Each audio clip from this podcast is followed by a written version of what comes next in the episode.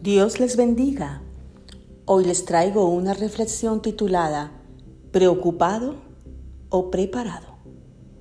Y oirán de guerras y de amenazas de guerras. Pero no se dejen llevar por el pánico. Es verdad, esas cosas deben suceder, pero el fin no vendrá inmediatamente después.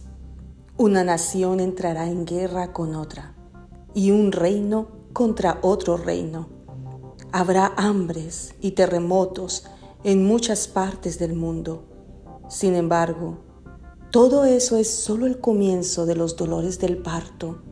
Luego vendrán más. Mateo 24, 6, 8 de la nueva traducción viviente en la Biblia.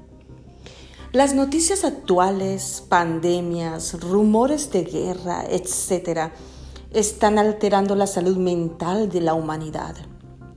Muchos, inclusive no creyentes, han querido profundizar en las profecías buscando una respuesta para el fin de los tiempos escatológicos. Vemos así una humanidad más preocupada que preparada.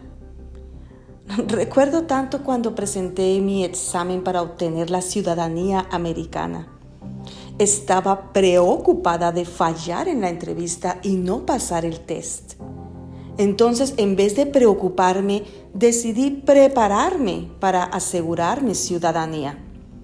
Tuve que estudiar 100 preguntas cívicas en diferentes formatos, asistir a la librería pública para recibir asesoría y simulaciones de entrevistas con el Departamento de Inmigración.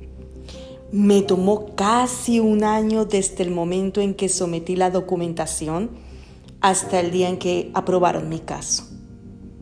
Asimismo, el creyente, conociendo lo infalible de las escrituras, debe dejar de preocuparse y atemorizarse por los acontecimientos escatológicos y la guerra actual que el mundo está atravesando.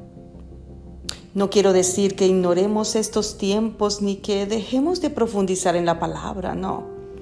Lo que quiero enfatizar es que en vez de preocuparnos por descubrir quién es el anticristo o la marca de la bestia, nos preparemos en santidad e integridad para el gran acontecimiento que es la segunda venida de Cristo.